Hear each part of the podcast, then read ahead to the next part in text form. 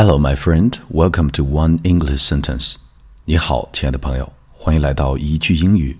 我是孟非 Phoenix。首先，还是回顾一下上期的句子。爱与喜欢是有区别的。如果你喜欢一朵花，你会摘下它；但你要是爱它，你会每天灌溉它。There's difference between love and like. If you like a flower, you will pick it. But if you love a flower, you will water it every day. One more time, 再来一遍.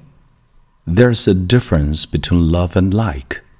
If you like a flower, you will pick it. But if you love a flower, you will water it every day.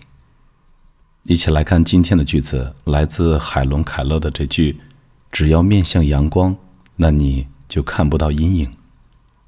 Keep your face to the sunshine, and you cannot see the shadow. 注意两个单词，第一个是阳光 （sunshine），sunshine。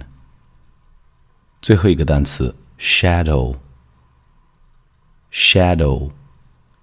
好，我们慢速把句型来一遍。Keep your face to the sunshine, and you cannot see the shadow. Keep your face to the sunshine, and you cannot see the shadow. One more time. Keep your face to the sunshine, and you cannot see the shadow. 最后一遍. Keep your face to the sunshine, and you cannot see the shadow. Keep your face to the sunshine, and you cannot see the shadow. OK, practice makes perfect. 熟能生巧，记得多加练习。关注微信公众账号“英语美文朗读”，邂逅更多暖声美文。